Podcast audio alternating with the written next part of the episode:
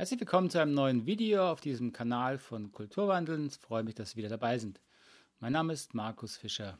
Heute geht es um das Thema, wie lernt man eigentlich Empathie oder wie vertieft man seine Empathiefähigkeiten.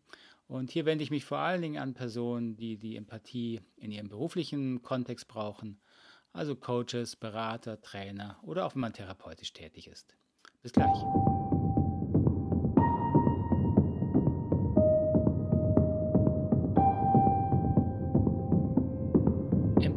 Braucht man natürlich im Grunde in jeder Gesprächssituation. Ich habe ja schon mehrere Videos hier zum Thema Empathie gedreht. Wichtig ist vor allen Dingen auch das Video, ähm, die fünf verschiedenen Formen der Empathie, in denen ich zeige, dass man definieren muss, über welche Form der Empathie man spricht, wenn man ähm, darüber diskutiert.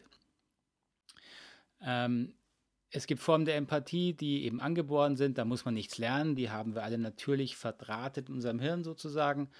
Ähm, es gibt aber eben auch äh, die Vertiefung der empathischen Fähigkeiten, vor allem wenn es darum geht, dass wir Menschen ähm, begleiten wollen, unterstützen wollen oder beraten wollen. Ich bezeichne diese Form der Empathie manchmal als High-Quality-Empathie. High Quality drückt hier eben auch das innere Erleben der Klienten aus, der Menschen, die wir unterstützen, die meistens berichten, dass sie sich auf eine Art verstanden und gesehen fühlen, die sie sonst sehr selten erlebt haben. Also diese besondere Qualität der Empathie ist eben eine Form, die man üben, trainieren und auch bei sich vertiefen kann. Die anderen Videos habe ich Ihnen mal hier links oben verlinkt, falls Sie noch Interesse an weiteren Themen dazu haben. Wenn wir jemand empathisch zuhören, dann versuchen wir uns eben komplett in seine oder ihre Welt hineinzudenken und hineinzufühlen. So diese Form der Empathie oder High-Quality-Empathie versucht eben die innere Welt eines Gegenübers so gut wie möglich zu verstehen. Diese Form der Empathie ist eine Kombination aus einem kognitiven, gedankenmäßigen sich hineindenken in die Welt einer anderen Person und natürlich vor allen Dingen auch ein sich hineinfühlen. Welche Gefühle und Bedürfnisse sind in der anderen Person mit der Situation, die sie da beschreibt, verbunden?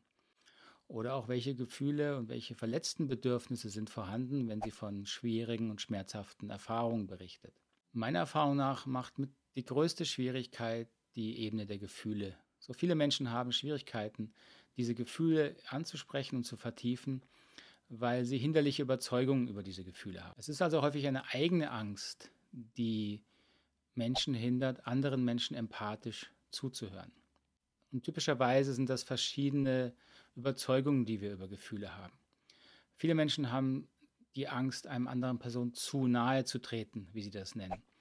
So, obwohl vielleicht einem Coaching der Klient möchte, dass man einen versteht, trauen sie sich nicht bestimmte Themen und Gefühle, die sie als sehr persönlich und intim betrachten, anzusprechen. Eine weitere Angst, die viele meiner Schüler ausgedrückt haben, ist, dass Gefühle etwas Unsicheres sind. Was passiert denn, wenn ein Klient dann traurig wird, wenn er sehr wütend wird, wenn er depressive Gedanken und Gefühle hat? Dann haben sie Angst, dass diese Gefühle die Sache noch verschlimmern. Gefühle haben also den Charakter, dass sie gefährlich sind.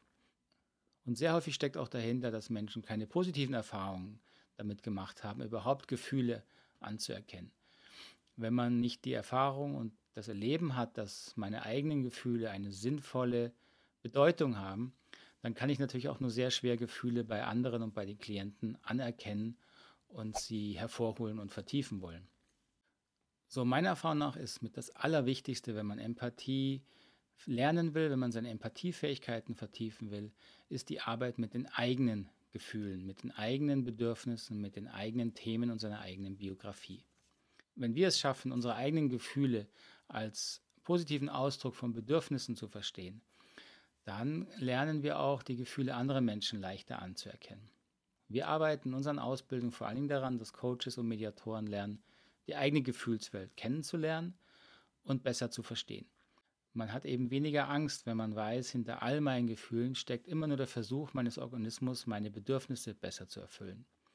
Und auch wenn ich sehr schmerzhafte Erfahrungen in der Vergangenheit gemacht habe, ähm, wo meine Bedürfnisse eben massiv unerfüllt waren, dann ist es sehr hilfreich zu wissen, dass wenn diese Themen wieder hochkommen, ist es im Grunde ein Versuch der Trauerarbeit.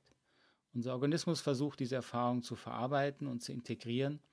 Und dafür ist Trauern, also Anerkennen von Verletzungen, ein wesentlicher Prozess. So, wenn wir also die Angst vor unseren eigenen Gefühlen verlieren, dann verlieren wir auch die Angst davor, fremde Gefühle anzusprechen. Das sagt sich natürlich einfach, es ist nicht ganz so einfach, weil die eigenen Gefühle, vor allen Dingen wenn sie mit sehr schmerzlichen Erfahrungen in der Kindheit verbunden waren, können sehr, sehr heftig, sehr, sehr schmerzhaft sein.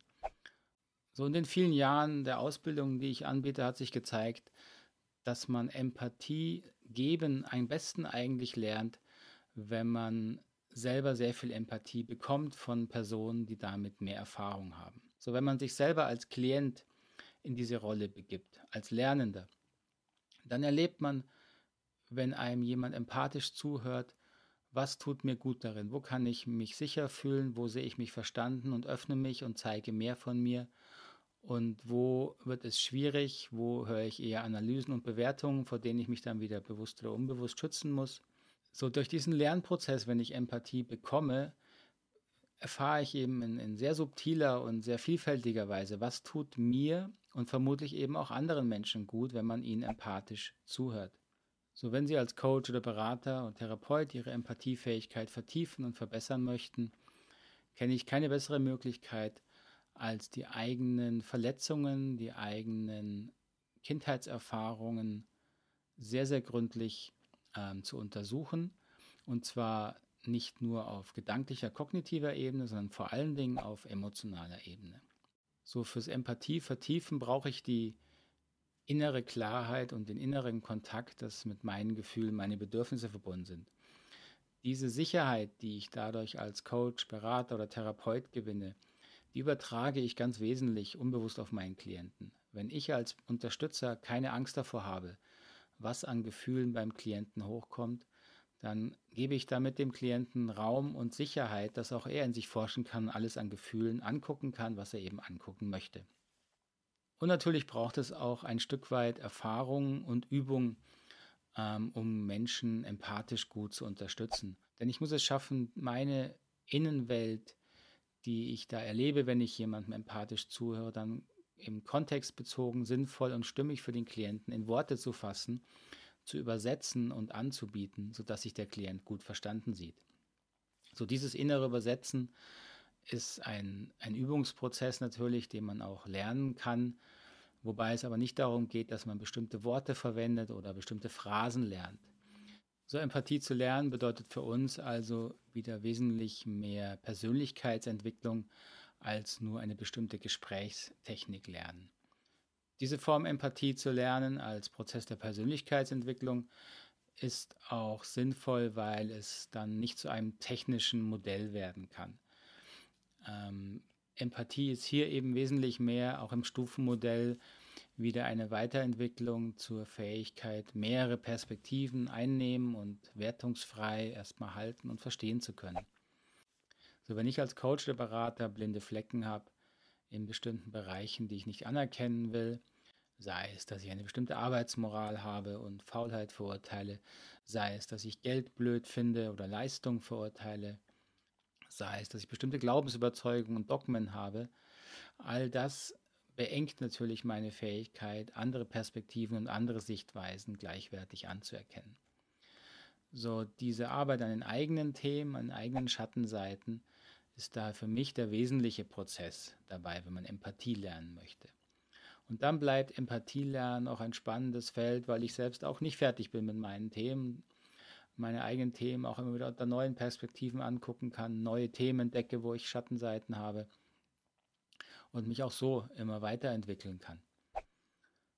In diesem Sinne bleibt Empathie ein lebenslanges Projekt und eine lebenslange Lernaufgabe. Ich bedanke mich für Ihre Aufmerksamkeit. Ich hoffe, das hat Sinn gemacht und hat Ihnen ein Stück weit weitergeholfen.